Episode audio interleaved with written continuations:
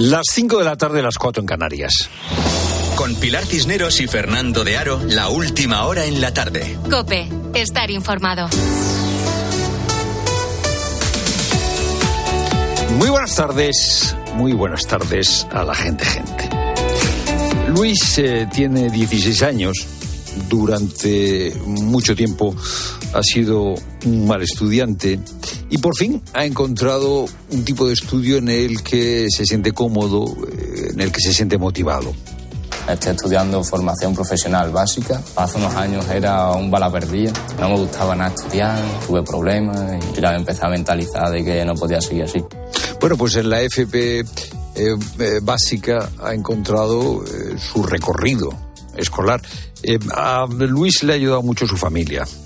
A mí lo que me motivó fue mi familia. Quería verla bien, quería que estuvieran contentos y sabía que si estaba así no lo, no lo era. Me di cuenta de que ya eran pocos años lo que me quedaba para seguir estudiando y que lo tenía que hacer sí o sí.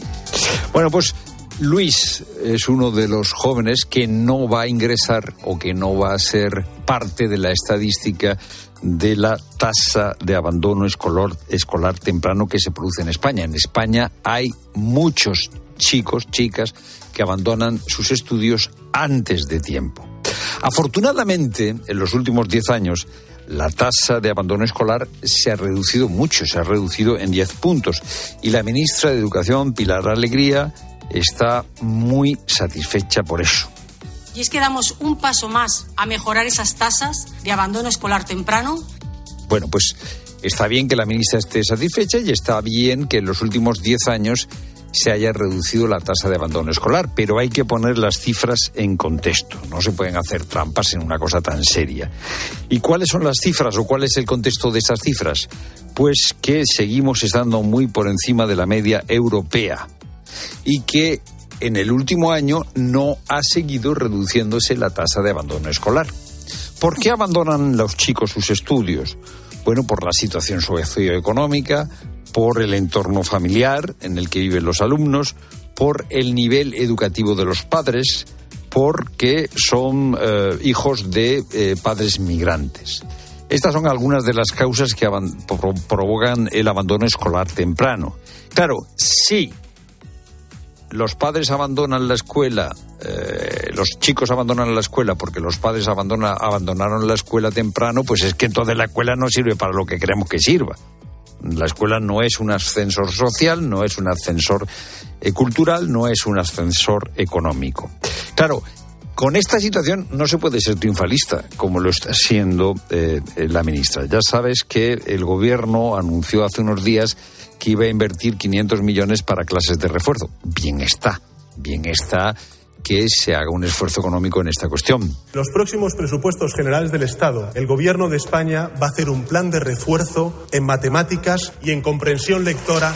Bueno, bien está que haya clases de refuerzo, pero esto del abandono escolar temprano no se resuelve con una medida puntual.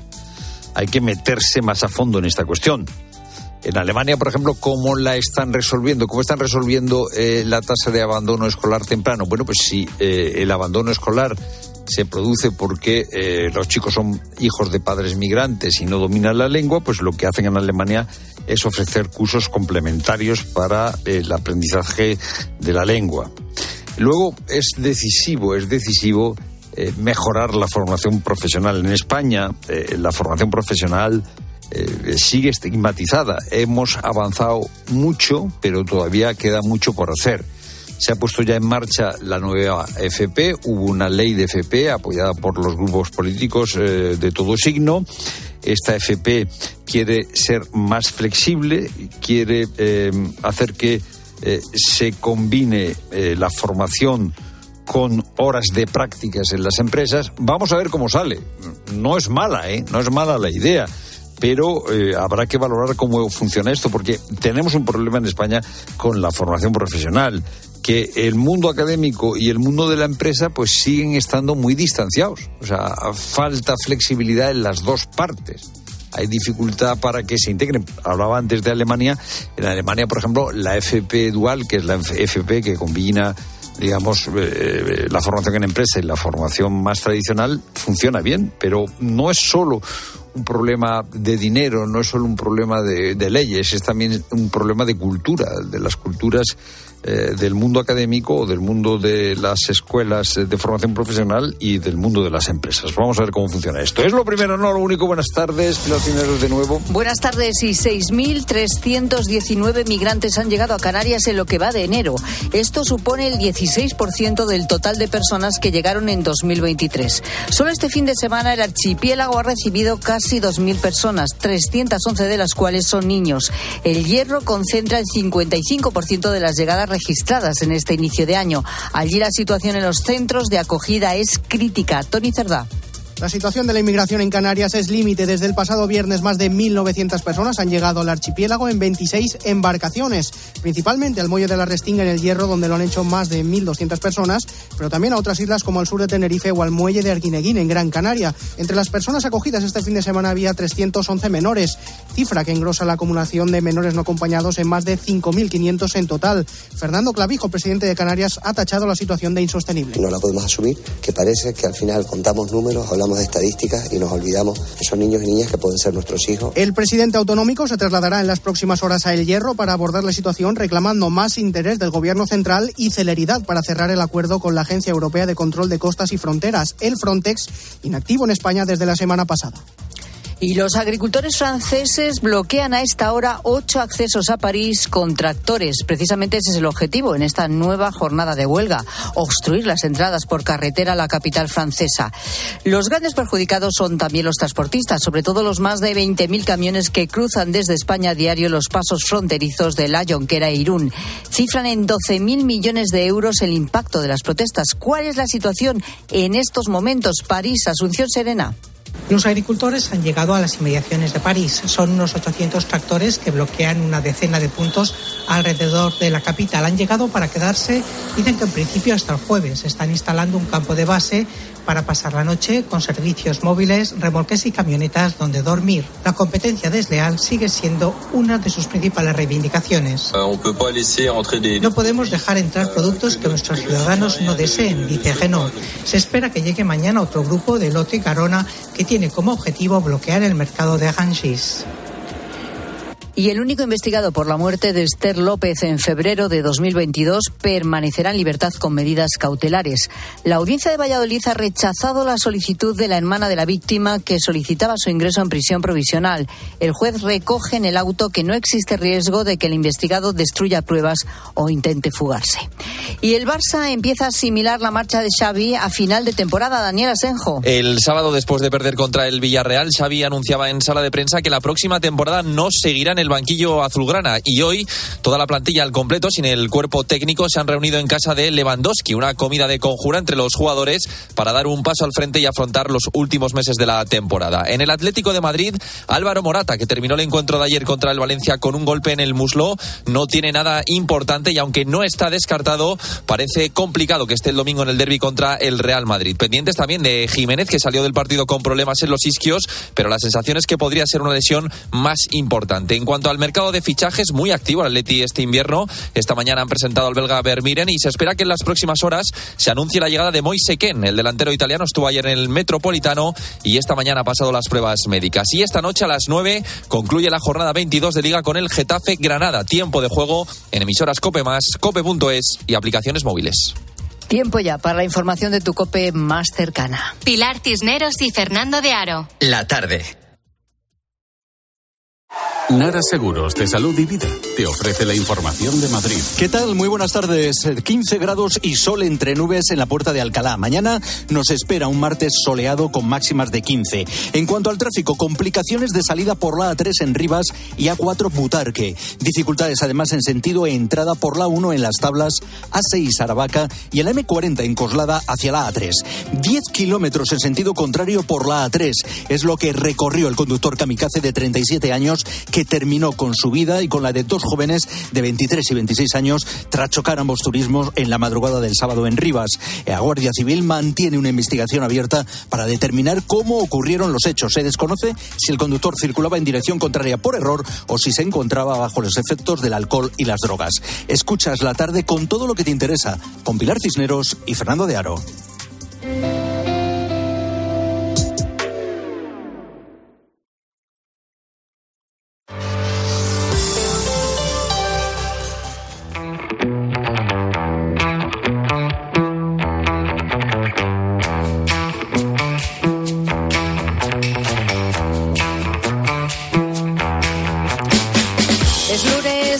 Empezamos semana 29 de enero, es noticia de hoy. Se vuelve a hablar de si van a llegar a desaparecer los vuelos cortos. Por ejemplo, ayer mismo yo vine desde San Sebastián a Madrid, eh, bueno, desde el aeropuerto que está en Ondarribia y, y, y que fue visto y no visto pues, pues no sé, eh, lo que es el vuelo en sí yo creo que no dura ni, ni 40 minutos, creo que mucho menos, ¿no? Tardas mucho más en todo lo que es el desplazamiento del aeropuerto, el tiempo de espera y todo lo demás.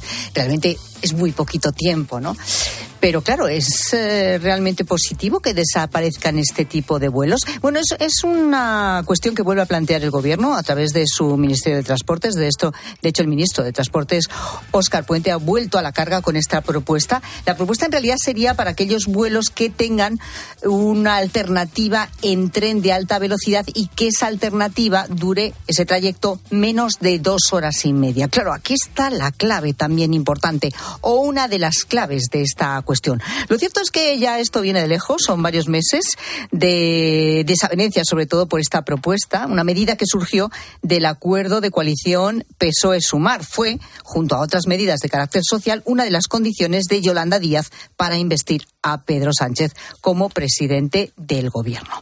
¿Qué dicen las aerolíneas? Siguen defendiendo que no se dan todavía las condiciones para una medida así y que además el ahorro resultante, porque el motivo fundamental es el ahorro. Y sobre todo estamos en una eh, economía que tiene que tender a la descarbonización y entonces bueno pues eh, cuantos menos vuelos se supone que más ahorramos pero también menos contaminamos contaminamos. Bueno ante esta reactivación del asunto la respuesta como digo de las compañías aéreas además ha sido inmediata.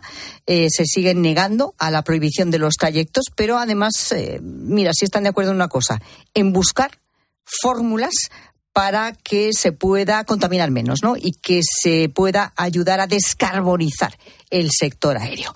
Es un tema importante, es un tema que nos puede afectar en un futuro y lo vamos a tratar en estos próximos minutos con Fernando Tías de Bes, economista, escritor y nuestro profesor de economía de bolsillo de la tarde. ¿Cómo estás, Fernando? Bienvenido. Muy bien, gracias, Pilar.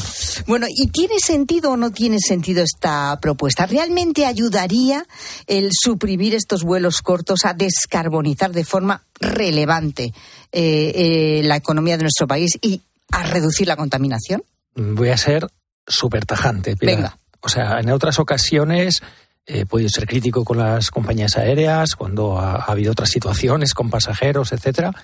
Pero esto es que es que no tiene ni un sentido. De verdad, ningún sentido. Mira, eh, el, de todas las emisiones de CO2 que se producen en la Unión Europea, eh, el primer medio de locomoción eh, de la parte de transporte, eh, lógicamente luego hay fábricas, etcétera, ¿no? Pero de la que es la parte de transporte, eh, el transporte por carretera es de largo lo que más emite, es el 72%. De toda la contaminación de toda por la transporte. contaminación por transporte, el 72%. De este, Pilar, si lo dividimos en dos, este 70%, Mm. hacemos un todo, un 60% sería coches privados Fíjate.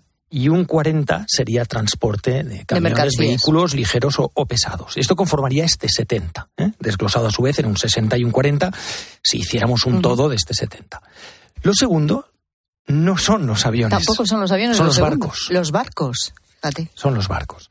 Los barcos que, que suponen el 14%. Y luego ya vendría los aviones con alrededor de un 12%. Pero además de la totalidad, es decir, vuelos largos, cortos, todos los de vuelos. la totalidad de Un vuelos. 12%. Un 12% de la totalidad de vuelos. Claro, aquí la- las compañías aéreas hacen una estimación que yo creo que, que- que se han quedado largos, que dicen que es que bajarían las emisiones de transporte un 0,5%. Los números que hago yo como economista es que son todavía inferiores. Porque, Pilar, es que solo, solo de verdad que, que se pusieran las pilas con los cargadores eh, rápidos para que personas que están pensando realmente comprarse un vehículo eléctrico 100%, poder realizar eh, viajes largos por el territorio nacional, que hoy día es un drama y no se puede, solo que el 10% de las personas que hoy día tienen un coche privado de combustión se pasaran a un eléctrico, el 10%, uno de cada 10, estaríamos multiplicando por cuatro la rebaja de CO2 que se produciría con esta medida, que tiene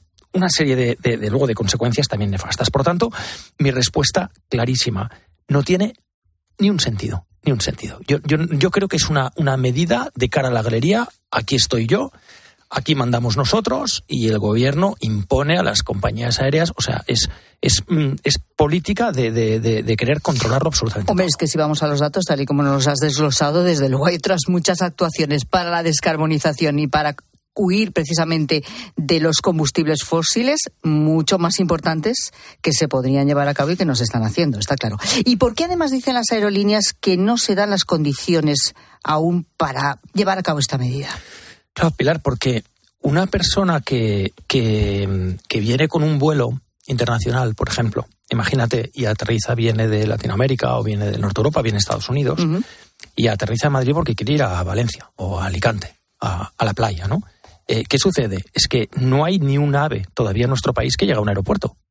¿Es cierto? No, hay ninguno. no llega al aeropuerto. ¿Qué hacer ese pasajero? Recoger maletas. O sea, tú imagínate un matrimonio mayor de estadounidenses que vienen aquí a pasar un verano en, en, la Costa Brava o en, o en, o en, da igual, en Castellón, Valencia, Alicante, me da lo mismo.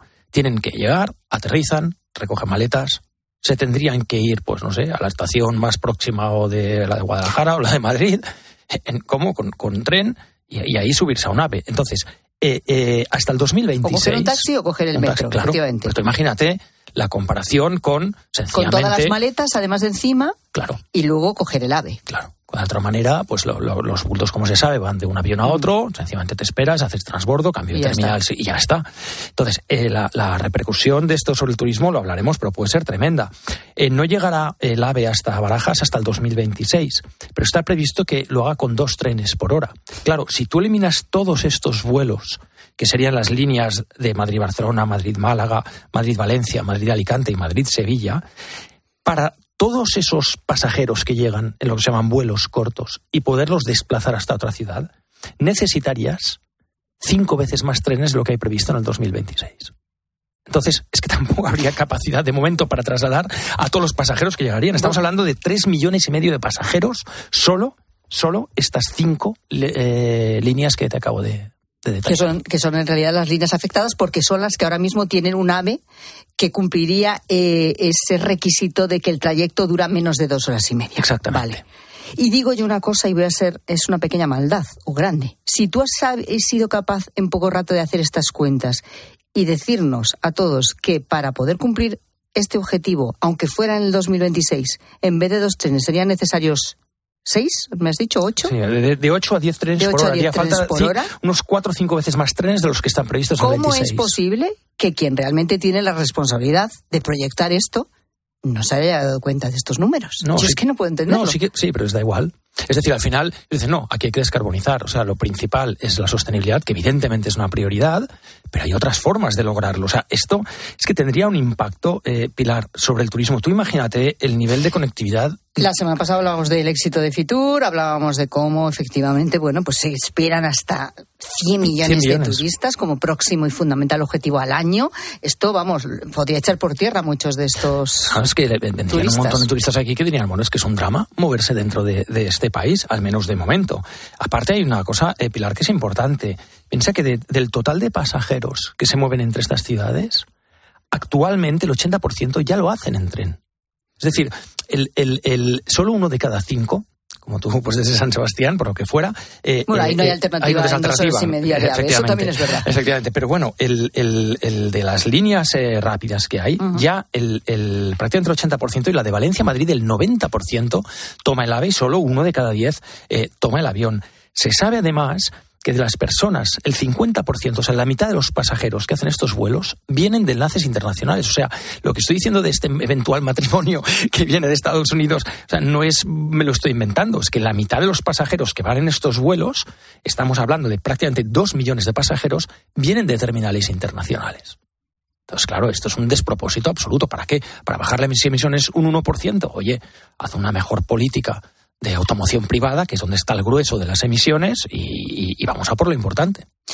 Pues el análisis está bastante claro. Por cierto, hablando de esto de la automoción privada, que me ha llamado mucho la atención, que ya hemos hablado alguna vez de esta cuestión, y una noticia que se publicaba la semana pasada, creo que era, que decía que el coche eléctrico triunfa en Portugal, empujado por un sistema de pago universal en los puntos de recarga. O sea, que están a un nivel de uso de coche eléctrico en Portugal, que es de los mejores de Europa, impulsado por una buena política. Sí, una buena política y una buena patente. Un día podemos analizar qué es lo que han hecho en, en Portugal, porque realmente ha sido un super éxito. Absoluto. y nosotros estamos como estamos, realmente En, la, en la cola absolutamente de Europa en, en cuanto a, al coche eléctrico y por lo tanto en la rebaja de esa de esa contaminación de la que hablamos y en esa línea de la descarbonización que estamos muy bien, que, es la que hay que seguir, pero que así no. Y por no dejarme lo más importante, estamos hablando de 6.000 empleos directos o ah, indirectos estos trayectos. ¿Qué afectaría? ¿Cuántas personas afectaría esto? 6.000 personas. Es decir, que tú, tú por todo lo que me estás contando hasta ahora, desde luego no lo ves. Y unos 300 millones de euros de facturación aproximadamente.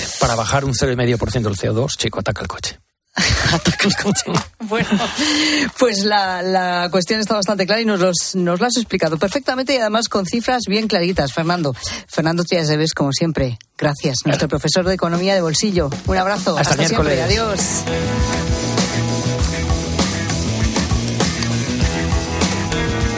Noticia también importante de las más comentadas en las últimas horas. La Gioconda de Leonardo da Vinci ha sido atacada. Fernando, ¿qué es lo que ha pasado? Bueno, pues dos eh, activistas han lanzado botes de sopa este domingo sobre, bueno, la conocida y obra eh, muy visitada obra maestra de Leonardo da Vinci que está en el Louvre.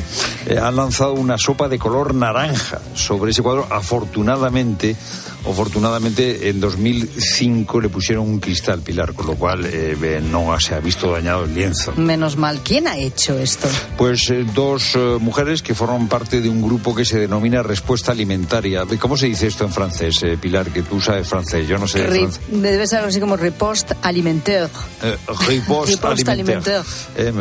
bueno, pues han lanzado y son han lanzado la sopa y son miembros de este grupo de Respuesta Alimentaria. No me atrevo a seguir pronunciándolo en francés ya lo has dicho tú. La cuestión es ¿y por qué lo hacen? ¿Por qué lo han hecho en este caso? Bueno, pues eh, cuando lanzaban la sopa decían, ¿qué es lo más importante? ¿El, el arte o el derecho a una alimentación sana y sostenible, como si hubiera que contraponer eh, la alimentación sana con el eh, eh, y sostenible con, con, con, el arte.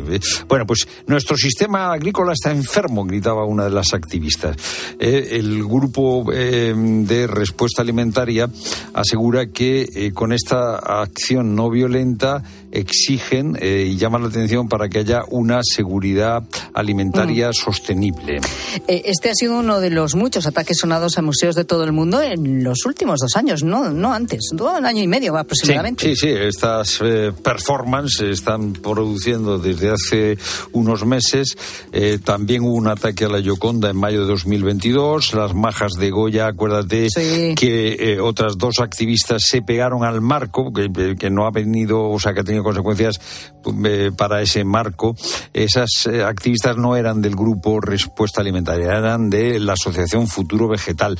Luego también recordaremos que hubo un ataque a los girasoles de Van Gogh eh, que fueron en 2022. En este caso fue sopa de tomate y estas activistas pertenecen a una organización que se llama Just Stop Oil, una asociación contra los combustibles fósiles. Sí, sí, asociaciones de lo más diverso, pero todos hacen eh, lo mismo, el mismo tipo de activismo que no entendemos la mayor parte de la gente. ¿Por qué atacan las obras de arte? Yo creo que atacan las obras de arte fundamentalmente, Pilar, para eh, llamar la atención, quieren eh, concienciar, maldita la gracia que tienen. Pues eso digo yo. Eh, ¿Hay castigo penal, por ejemplo, en España para estas acciones? Sí, mira, el artículo 323 del Código Penal, en su apartado primero, castiga con la pena de prisión de seis meses a tres años o multa de 12 a 24 meses al que cause daños en bienes eh, de valor histórico, artístico, científico, cultural o monumental. ¿Qué habrá hecho la Yoconda? ¿Qué habrán hecho los cuadros de, de Goya? ¿Qué habrán hecho las majas? ¿Qué habrán hecho los girasoles de Van Gogh? Para merecer este inmerecido castigo. Bueno, ojalá sea el último ataque, pero A me si temo verdad. que no va a ser así, ya lo verás. Tiempo para la mutua Rosa Rosado. Pues sí, porque otra faena es que se te avería el coche y tu seguro no te deje elegir el taller que tú quieres. Por eso, si te vas a la mutua, tienes que saber que te dejan elegir el taller y además te bajan el precio de cualquiera de tus seguros, sea cual sea. Así que llama al 91 555 5555. ¿Te lo digo o te lo cuento? Vete a la mutua, condiciones en mutua.es. Si cada día te echo más de menos. Y en el Día Mundial del Puzzle, o rompecabezas, esta palabra tan chula y tan nuestra, tan española, queremos saber por qué Sí, eres tan... menos ahora, ¿no, Pilar? Sí, mucho menos, Sí, mucho yo cuando menos. te, antes has dicho rompecabezas, de pronto Sí, he dicho. ¿qué, qué, qué es esto? es Pero esto? sí, sí, es muy bonita la Bonita, palabra. muy bonita. Bueno, eres aficionado a los puzzles, pero ¿por qué? ¿Desde cuándo? ¿Quién te inició, no? En esta actividad eres muy forofo, haces puzzles de esos gigantescos. ¿Has tenido algún accidente de esos espantosos de último momento cuando ya tenías el puzzle prácticamente terminado? Es lo que te estamos pidiendo esta tarde, que nos lo Pues Fíjate, cuentes. Eso digo yo, que el niño sea un artista, eso desde muy pequeño ya lo notas tú. Mira. Buenas tardes, gente, gente. En mi casa siempre ha habido una gran afición por los rompecabezas o los puzzles mm, de mis hijos, mis nietos. Lo más friki que yo me he encontrado es al hijo de una amiga mía que rompe en pedacitos pequeños las galletas para luego volverlos a unir antes de tomárselas. Madre mía. Siempre, siempre las parte en, en trozos diminutos y hasta que no resuelve, mm, digamos, el rompecabezas de las galletas, no se lo mete en la boca. Oye, pues queremos saber gente, el nombre y apellido de este chaval porque dentro de poco anunciaremos que le han dado el premio Nobel. Sí, sí, sí. De Es algo. un- es un ¿eh? De la física Sí, o sí. de, no sé, de, algo, ¿sí? Porque tú, si de pequeñito rompes la galleta para reconstruirla, Por ahí se empieza, ¿eh? ya, y luego no se las come. Sí, sí, se las Pero come, solo pero cuando está reconstruida. Ah, Si no, no. Bueno, oye, nada. es tremendo ya esto. digo que anunciaremos el premio Nobel de este chaval. Que nos diga el nombre y el apellido. Eso es. Bueno, esto es otro misterio, un misterio sin resolver y qué faena. Gente, gente, buenas tardes. Eh, yo no es que sea muy, muy aficionado a los puzzles y que los he hecho cuando era más pequeño, pero ahora ya pues como que no tengo tiempo. Pero de todas formas, a mí me frustró bastante un puzzle que no era muy difícil, era complicado porque tenía muchas piezas. Tenerlo montado a falta de una pieza que no aparecía por ningún lado. Ya no sabía yo si la habíamos perdido o es que no venía. Que si no venía me cachis en el que montó el puzzle de la fábrica. Pues sí. O sea, no apareció la. No apareció la pieza. O sea, el- en ese caso la dibuja. Sí, es una Sí, pero- opción. Pero claro, tú oh, la sabes que- imprimes ahora con, la, con, con, eh, mi impresora ahora sí, a lo 3D. ¿eh? Mira, solución. imprime. Da igual, pero no deja de ser una faena que te falte una pieza. Es que claro, una pieza Bueno. se puede despistar muy fácilmente. Decae Sí, en cualquier sí, sí, sitio y oh. desaparece. Y luego, también hay que tener suerte, porque hablando de, de faltar piezas, a este otro oyente cogió esta afición con un amigo, están enganchados a los puzzles y mira lo que les pasó. Hola, hola, gente, gente. Los puzzles te relajan. De eso de ir un lunes, comprar un puzzle y hacerlo en dos días. Ir el miércoles a comprar otro puzzle. De un puzzle nos faltaron dos piezas y la solución que nos dieron en la tienda era que ellos nos traían un puzzle y nosotros teníamos que buscar las dos piezas de entre las mil piezas distintas. Madre. Pues nada, cuando llegó el puzzle nos llamó la muchacha, nos acercamos y en cinco minutos habíamos encontrado, de mil piezas habíamos encontrado dos. Se te agiliza la vista, la mente, te relaja. ¿no? El ojo educado. Relajante. Fíjate. Pero yo, esto es lo que me Que te parece. relaja la mente, eh, exacto, esto es lo que me parece portentoso. Que le, que le relaje la mente. Yo veo mil piezas. Firmo una mesa y lo último que me pasa es que me relaje. Pero Yo- porque lo quieres ver montado ya. Y No, porque yo cojo la. Yo es que hace mucho tiempo que es que hace mucho tiempo que no hago un Yo rompecabezas. separo los colores primero. Ah, tú, o sea, tú tienes un tú tienes método. O sea, tú has hecho. Te hemos pillado. No, no, no, no es Pilar, que la hemos hecho. No, pillado, no, no, Rosa no. Rosado. No he hecho, la hemos pillado. con mi niño, que yo intentaba cuando, cuando era más Mira, pues- pequeño que hiciera y no le gustaba mucho, Sí. al final el niño acababa haciendo otra cosa y yo terminando el puzzle. Ah, amiga. Y La yo madre helicóptero. hacía, eh, yo lo, no, estábamos, toco, toco, toco, estábamos toco, toco. jugando. Sí, sí. terminas lo que empieza. Eh, y niño. entonces, sí, al final es que tú te Que quedas si el ahí no hasta acaba, que no termino, ese- no paro. si el niño no acaba el puzzle, el puzzle se queda sin acabar. Pues, pues yo lo intentaba Ya. terminar alguno que otro hecho y, lo ver, ¿tú qué separo por colores. Lo separabas por colores. Es lo que hago. O sea, tenías un método. Bueno, ¿Cuántas piezas tenía el puzzle? pues pocas. ya. ¿Para qué te voy a No, yo veo la mesa llena de mil piezas y bueno, me sube la tensión. O sea, es decir, lo de, lo- me entran palpitaciones. eh, o sea, que decir, La satisfacción es el camino de ir montándolo. No eres una tener- teórica del No, puzzle. pero No no- solo, atenta, Pilar, porque no solo tiene un método, tiene una teoría no, sobre el puzzle. que no tengo ¿Quién es el rey del puzzle aquí, de todos los que nos escuchan? ¿O la reina eres tú? Eh, Bueno, pues queremos saberlo. ¿Y por qué te aficionaste, no? ¿Y cuál es el puzzle más grande que has hecho nunca? ¿Cuánto tiempo te ha llevado? Eh, ¿Sufriste un accidente al final cuando ya estabas terminando? ¿No aparecía una pieza? ¿Eso pasa muchas veces? Queremos que nos lo cuentes. Notas de voz al 607-150602. Estamos intrigados con esto que estás contando, Fernando. Este auto judicial que señala que Rusia, Rusia ofreció soporte económico y militar al entorno de Puigdemont para apoyar la causa independentista, ¿no?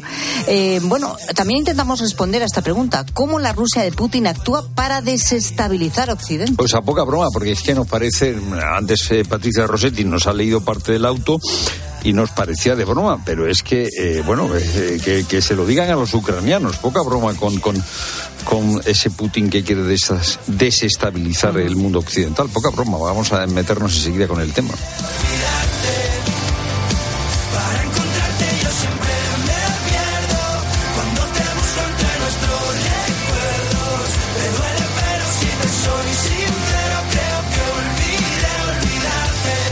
Cisneros y Fernando de Aro. La tarde. Cope, estar informado.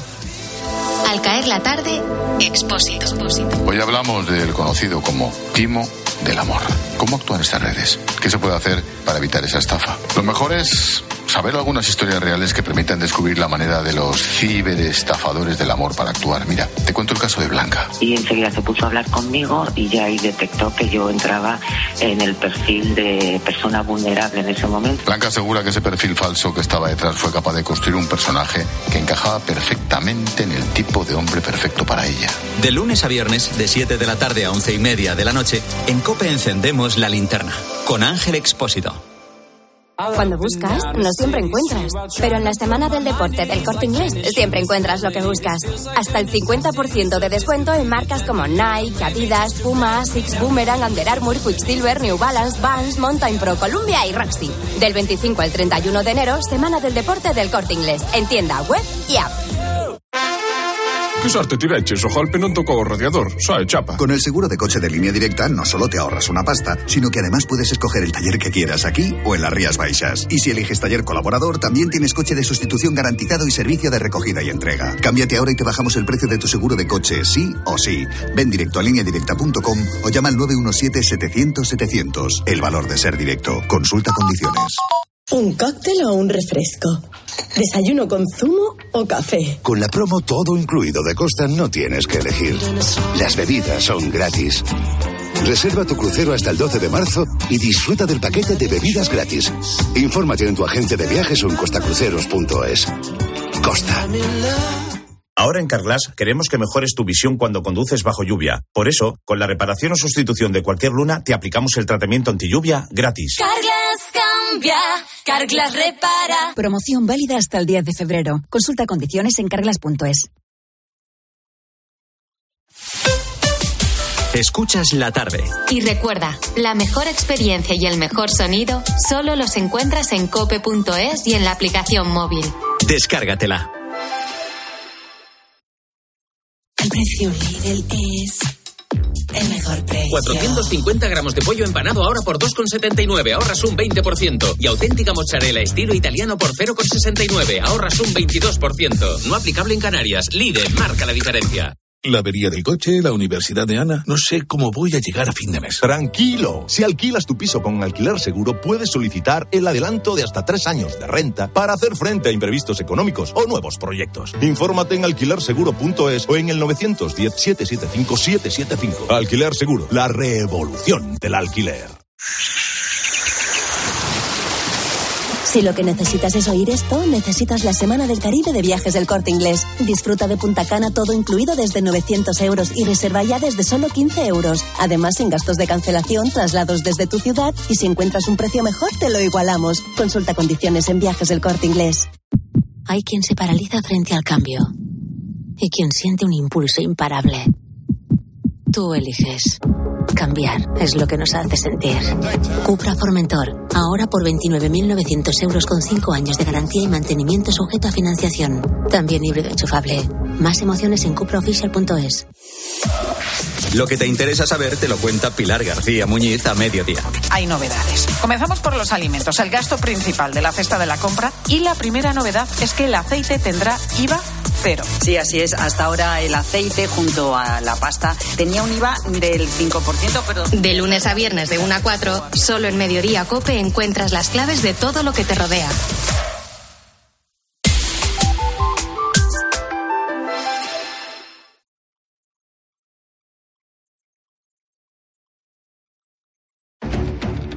Escuchas la tarde. Con Pilar Cisneros y Fernando de Aro. Cope, estar informado. No, and there's nothing new in his report about the FBI. No, no me arrepiento de aquel informe que hizo el FBI. Lo dice James Comey, que era el director del FBI cuando se investigó en Estados Unidos eh, qué implicación había tenido la Rusia de Putin en las elecciones de 2016. 17 agencias eh, de información de Estados Unidos llegaron a la conclusión de que sí, de que Putin había intervenido en esas elecciones, atacando, por ejemplo, al Comité Nacional Demócrata. Eh, Borrell, que es nuestro eh, ministro de Asuntos Exteriores, el ministro de Asuntos Exteriores de la Unión Europea, ha dicho en algún momento que hemos minusvalorado la capacidad que tiene Putin de perturbar a Occidente. No hemos sido capaces de prever ni la capacidad de Putin de escalar el nivel de movilización masiva ni la amenaza nuclear abierta. Amenaza nuclear, guerra convencional en Ucrania y también guerra híbrida. Eh, los que eh, conocen la actividad de Putin fuera de sus fronteras, fuera de las fronteras de Rusia, pues apuntan a esto, a una acción para desestabilizar todo Occidente este asunto vuelve a ser eh, noticia después del auto del juez de instrucción que investiga en Barcelona la conexión de Puigdemont con la Rusia de Putin. Pero vamos a profundizar en eh, esa guerra híbrida o esa actividad de desestabilización que, según algunas agencias de información, tiene, tiene en este momento Moscú. Hablamos con José Ángel López, profesor de Derecho Internacional y Relaciones Internacionales de Comillas y CADE. Profesor Ángel López, buenas tardes. José Ángel López. Hola, buenas tardes. José María Peredo es catedrático de Derecho, eh, perdón, catedrático de Comunicación y Política Internacional de la Universidad Europea. Profesor Peredo, buenas tardes. Hola, muy buenas tardes. ¿Qué tenemos acreditado hasta el momento de esta guerra híbrida? Bueno, quizá habría que aclarar eh, el concepto de guerra híbrida antes de meternos en las pruebas que tenemos de la guerra híbrida. ¿Cómo podemos definir, eh, profesor López, la guerra híbrida? Bueno, la guerra híbrida o las amenazas híbridas son otra forma diferente de realizar o de trasladar los conflictos entre Estados eh, sin tener que utilizar la, escena puramente bélica o militar. Entonces, eh, sin llegar hasta ese punto, lo que se trata es de desestabilizar al, Estado eh, contra el que se tiene determinados objetivos fijados y que pues tienen un amplio margen de maniobras que tienen que ver con la desestabilización política interna, la injerencia en asuntos internos, la desinformación, las amenazas ciber, eh, las fuentes energéticas, el suministro y el corte del suministro o la reanudación del mismo en el caso de los recursos energéticos, pues un poco a voluntad, conforme vayan evolucionando estas relaciones. Entonces, en, el caso que nos ocupa, no hablaríamos de guerra híbrida, sino que hablaríamos de estrategias eh, que se mueven en el terreno de las amenazas híbridas. Ajá. Y, eh, profesor Peredo, mm, eh, ¿qué tenemos acreditado? Eh, las elecciones en Estados Unidos en 2016, hay otros casos. ¿Cómo actúa para Putin para desestabilizar en Occidente y, quizá no solo en Occidente. ¿Qué casos tenemos acreditados? Bueno, pues evidentemente buenas tardes al que se, al que, al que se refiere, pero acreditados tenemos un montón de un montón de, casos y experiencias porque digamos que vivimos en un momento yo me atrevería a decir, eh, eh, no contradiciendo a mi colega que ha definido perfectamente el concepto, que no solamente en las amenazas, sino que vivimos eh, efectivamente en una guerra, por ejemplo, de desinformación y de intentos de desestabilización permanente. Es decir, eso no, son los propios mandos del ejército que se encargan a las labores de, vigilancia lo, lo, presentan así. Es decir, nosotros vivimos y padecemos ciberataques y además respondemos con ciberataques en el caso de que eso eh, sea necesario para nuestra seguridad. Por consiguiente, es un plano en el que no es tanto la necesidad de acreditar lo que el caso puntual, sino de ser conscientes que vivimos en una atmósfera de permanente conflictividad, de permanente enfrentamiento en esos ámbitos de la desinformación, de la desestabilización, etcétera. Solamente por parte de Rusia no. digamos, la pugna se produce en distintos lugares y con distintos actores. Es muy difícil que nosotros podamos entender que las manifestaciones en Hong Kong habían podido o no han sido eh, de alguna manera eh, apoyadas también desde eh, mm, en distintos ámbitos de la inteligencia de otros países democráticos que han podido apoyar esas revueltas o esas protestas hace unos años. De igual manera, resulta innegable que determinados procesos eh, de eh, protesta social, de, desestabilización que han ocurrido en Europa, es muy difícil que, si uno los consideramos que ha podido haber injerencias extranjeras, no consideremos que en esos han tenido también que se han producido injerencias extranjeras. Pero por referirme a alguno en concreto, bueno, yo creo que la referencia a las intervenciones en las elecciones que ha ocurrido en Estados Unidos están documentadas, están explicadas no solo por las agencias, sino explicadas por teóricos de distinto ámbito, por reflexiones en prensa, etcétera, por reportajes en prensa, y que la propia relación que ha tenido con los sucesos en Cataluña, pues eh, la vinculación ha sido el propio presidente Rajoy quien ya advirtió que estaban recibiendo eh, distintas, eh, digamos, intromisiones informativas y de desinformación que de dónde provenían, que era Rusia. Eh, profesor López, el auto que hemos conocido hoy eh, indica o sugiere que eh, el entorno de Puigdemont o el propio Puigdemont tuvo relación con personal diplomático, no diplomáticos oficiales, sino otro tipo de, digamos, de de representantes de la Rusia de Putin que habrían ofrecido eh, dinero, incluso apoyo eh, militar. Vamos a ver, eh, ¿esto le parece verosímil si eso se hubiera materializado o si se eh, llegase a materializar, digamos, el apoyo militar, eh, ¿en qué hubiera consistido? O sea, eh, claro, nosotros al leer el auto, pues nos quedamos un poco sorprendidos porque nos, nos parece una historia de espías. No sé si, si estas historias de espías son verosímiles. Profesor López. Bueno, el caso Volhov se inició en 2020 con una serie de escuchas a través de la Guardia Civil y de intercepción de de teléfonos móviles precisamente para ver la conexión que existía entre eh, determinados políticos que lideraban el, proceso y eh, eventualmente las conexiones que había con eh, el mundo financiero y con el mundo de la política exterior. En este caso, las posibles interferencias de terceros estados. nos estamos refiriendo al caso de Rusia porque es el más evidente que además ha quedado luego acreditado por un par de informes del Parlamento Europeo. Antes estaba hablando del caso de Estados Unidos. Una cosa es la verdad judicial, que es, por ejemplo, en el caso que nos ocupa, lo que está por determinarse, y otra cosa es la verdad política o de las comisiones de determinadas instituciones eh, que realizan un análisis o un estudio en profundidad al respecto de este tipo de, sucesos. El Parlamento Europeo, eh, en un informe del 2022 y en un informe del 2023 de junio, ha acreditado debidamente la conexión entre Rusia y el movimiento secesionista catalán.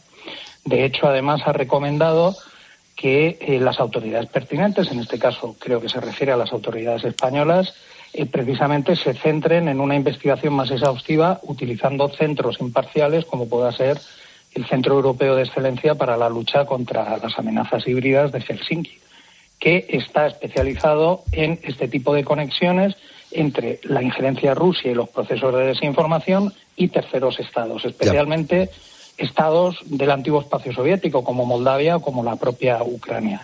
Respecto a la verosimilitud de este tipo de cuestiones, hombre, yo creo que mm, desde un punto de vista más o menos objetivo, el tema de la injerencia eh, con un apoyo económico, con un apoyo de tipo político, resulta más verosímil que el de un apoyo militar. He llegado a leer que se llegó a ofrecer eh, hasta 10.000 efectivos eh, humanos, eh, cosa que parece bastante insólita. Pero por poner un ejemplo que, es mucho más real, unos días antes del 1 de octubre de 2017, Russia Today, que ha sido uno de los medios tradicionales de la política de desinformación, presentaba en su portada, para que todo el mundo lo pudiera cotejar, que 12 estados de la Unión Europea iban a reconocer automáticamente la declaración unilateral de independencia de Cataluña. Esa es una política de, desinformación. ¿Y, qué, cuál es la respuesta, eh, profesor Peredo, ante esta situación? Porque, claro, eh, eh, responder a la desinformación es muy complicado. Es decir, porque ¿qué haces? ¿Estableces un ministerio de la verdad?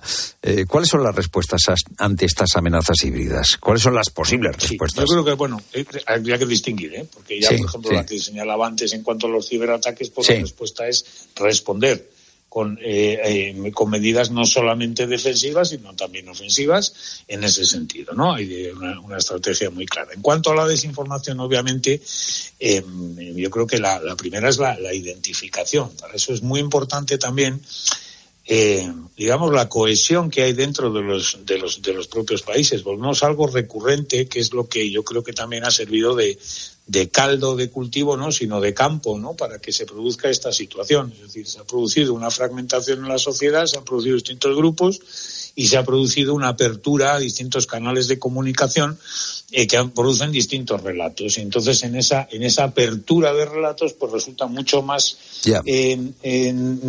factible, viable, ¿no? Introducir mensajes de desinformación, etcétera. Por tanto, detectar esa cuestión, la fiabilidad, una serie de de, digamos, de cohesión o de principios de cohesión informativa y también política en torno a lo que es verdad y lo que no, no, no está alterando de alguna manera la seguridad del país, los principios de un país, de una sociedad, etcétera, ¿no? Esa sería una primera, una primera cuestión. En segundo lugar, pues claro, la acción internacional es muy complicada.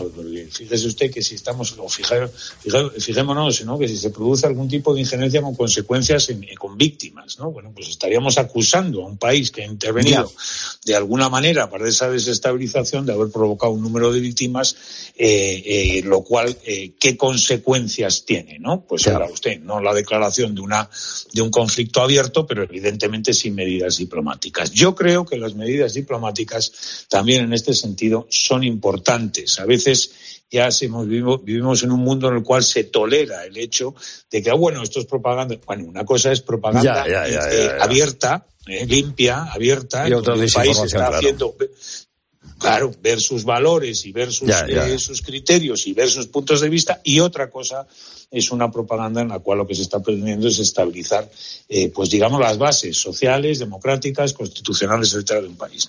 Profesor López, profesor Peredo, gracias por estar con nosotros, bueno, explicando esto eh, que nos ayuda a comprender mucho mejor el mundo en el que vivimos. Buenas tardes a los dos.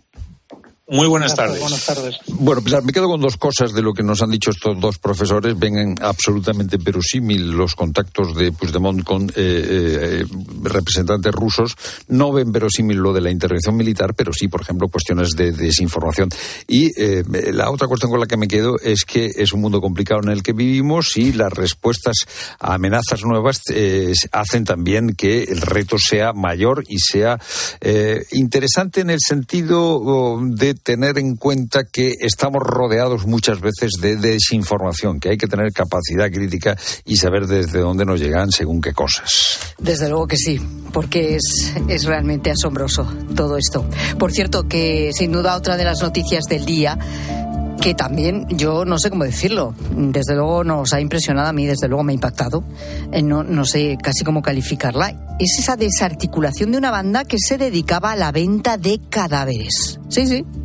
Lo has escuchado bien. Vendían ilegalmente cadáveres a facultades de medicina. O sea, hacían negocio con los cuerpos, con personas además que morían solos, sin relación con sus familiares. Juan Baños, jefe de Interior de COPE. Hola Juan, buenas tardes. ¿Qué tal? Buenas tardes. Bueno, esta trama se ha destapado en Valencia. Sabemos em, que hay cuatro detenidos, pero antes que nada, ¿cómo funcionaba esto? ¿Cómo funcionaba esta trama? ¿Cómo arranca la investigación? ¿Quién da la voz de alarma? Bueno, esto eh, comienza en 2023, el año pasado, cuando eh, se tiene conocimiento de un señor que iban a enterrar el cuerpo en la localidad suya de, de residencia habitual una persona que no tenía aquí una relación familiar, digamos, pues clara y conocida como para avisar a los familiares y entonces se había hecho cargo del entierro el ayuntamiento como suele ocurrir en estas ocasiones cuando lo decide, digamos, el, el municipio, el, el, consistorio, habían decidido pues dar esta ayuda de, de, enterrar a su vecino, pues de una manera caritativa, pues como un final digno, ¿no? Para esta persona que no tenía quien lo hiciera por él.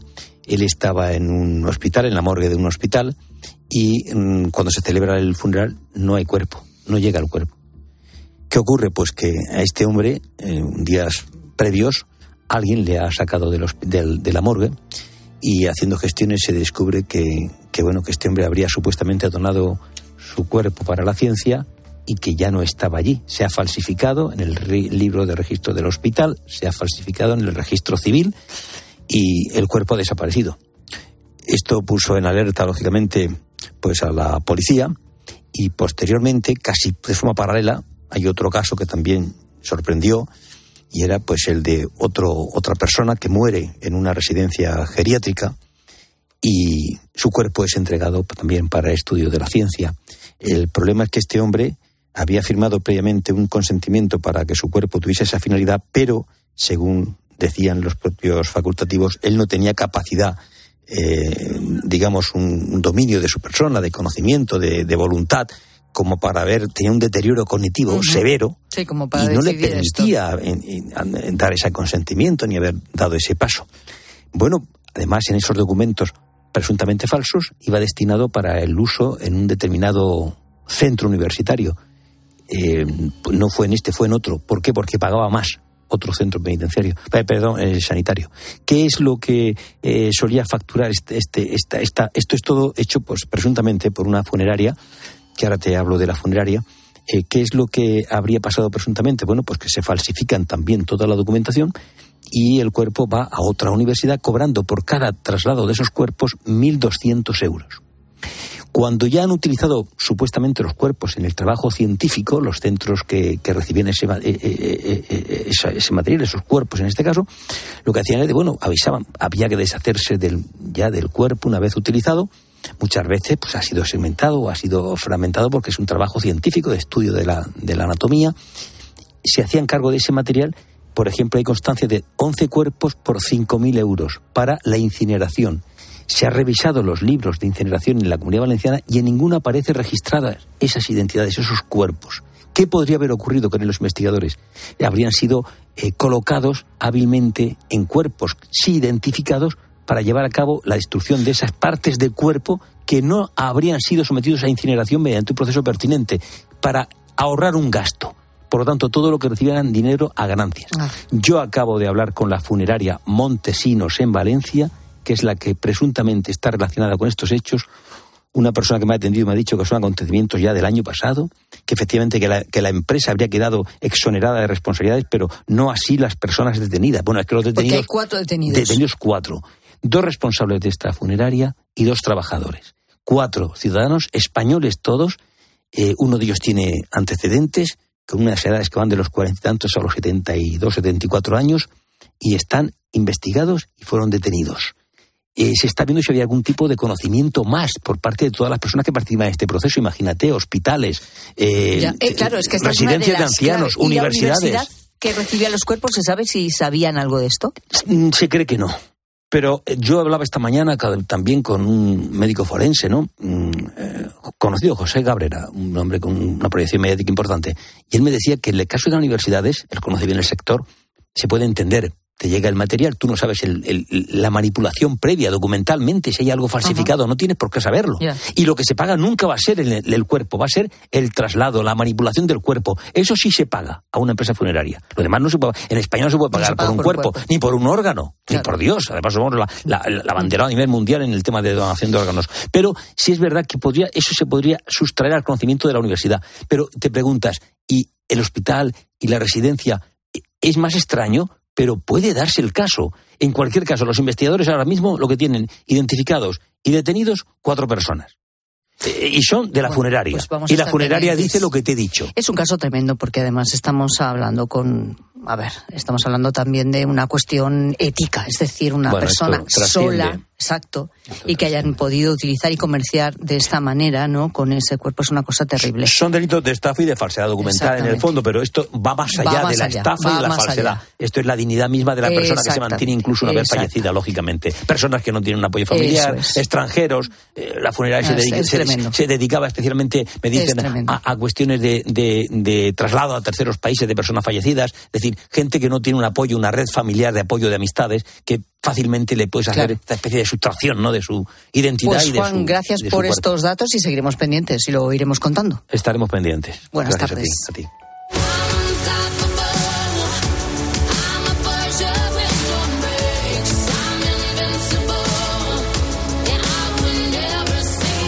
Como cada tarde también, siempre pendientes de la gente, gente de los oyentes. Hoy hablando de puzzles. Rosa Rosado, ¿qué dicen? Pues Pilar, siete meses de trabajo y yo creo que esto es un milagro, ¿eh? A ver. Hola, buenas tardes, gente, gente. Yo hace un par de años hice un puzzle, unas casi 15.000 piezas. ¡Oh! Casi 3 metros por 2 metros. y tenía la gata que todos, todos los días, todos los días dormía encima del puzzle. El milagro fue que no me faltara ninguna pieza al final. Fueron siete meses de trabajo. Pero bueno, 15.000 piezas y la gata durmiendo todos los días encima del puzzle. el gato, bueno, no, yo creo que estaba guardando, ¿no? o sea, protegiendo el sí, puzzle. Sí, sí, sí, Tremendo, qué trabajazo. 15.000, eso es una locura. Estoy ¿eh? impresionada con el tema de los puzzles. Tú también eres aficionado. Cuéntanos 607 15 0602.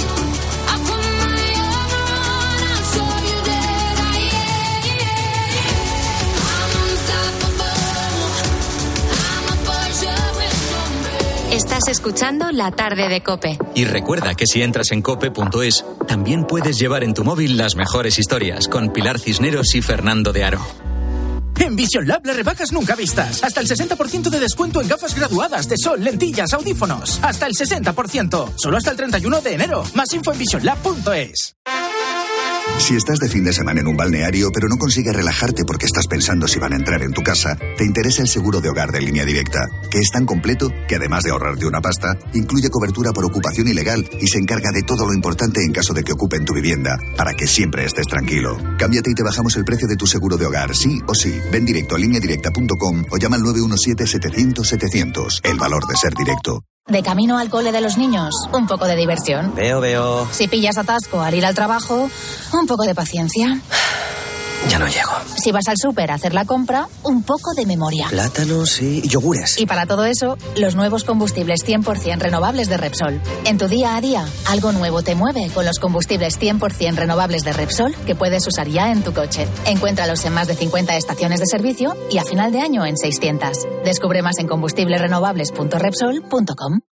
Prepárate para disfrutar de un hogar súper renovado cambiando tu suelo, tus puertas, actualizando el baño o mejorando la calefacción y sumando confort en toda la casa con las super ofertas del Leroy Merlin. Ahorra con descuentos de hasta el 35%, solo hasta el 1 de febrero. Aprovecha nuestras super ofertas comprando en leroymerlin.es, en la app en el 910 49 99 99 o en tu tienda Leroy Merlin. ¿Imaginas unas vacaciones de verano sencillamente ideales? Con viajes del corte inglés y Travel Plan no es necesario que te las imagines, ahora puedes vivirlas. Reserva ya y consigue las mejores plazas a destinos como Mauricio, Grecia, Tailandia o Cabo Verde. No esperes más a tener un verano ideal con Travel Plan y viajes del corte inglés. Escuchas la tarde. Y recuerda, la mejor experiencia y el mejor sonido solo los encuentras en cope.es y en la aplicación móvil. Descárgatela. UMAS, mutua especialista en seguros para el sector educativo. Ofrecemos una solución integral para los colegios y guarderías. Daños patrimoniales, responsabilidad civil, accidentes de alumnos. Más de 1.400 centros ya confían en nosotros. Visítanos en umas.es. UMAS, más de 40 años de vocación de servicio. ¿Eres profesional de la construcción y la reforma? En Leroy Merlin te ayudamos a llevar a cabo cada reforma con éxito haciendo tus compras más fáciles. Con un equipo de expertos a tu disposición, más de 100 tiendas pro abiertas desde las 7 de la mañana y un gran stock de productos disponibles y bajo pedido. Si eres profesional, únete al Club Pro y descubre muchas más ventajas. Leroy Merlin, ahora somos más pro. ¿Perdona? ¿Que ahora Movistar Prosegur Alarmas incluye una garantía antiocupación? Uf, ya verás cuando se entere mi perro. Ningún guardián puede competir con Movistar Prosegur Alarmas, la primera y única alarma con garantía antiocupación, que no solo disuade y protege, ahora también se compromete contra las ocupaciones. Contrátala en el 900-222-250 o en movistarproseguralarmas.es. Al caer la tarde, Expósito. Hoy hablamos del conocido como timo del amor. ¿Cómo actúan estas redes? ¿Qué se puede hacer para evitar esa estafa? Lo mejor es saber algunas historias reales que permitan descubrir la manera de los ciberestafadores del amor para actuar. Mira, te cuento el caso de Blanca. Y enseguida se puso a hablar conmigo y ya ahí detectó que yo entraba en el perfil de persona vulnerable en ese momento. Blanca asegura que ese perfil falso que estaba detrás fue capaz de construir un personaje que encajaba perfectamente en el tipo de hombre perfecto para ella. De lunes a viernes, de 7 de la tarde a 11 y media de la noche, en Cope encendemos la linterna con Ángel Expósito.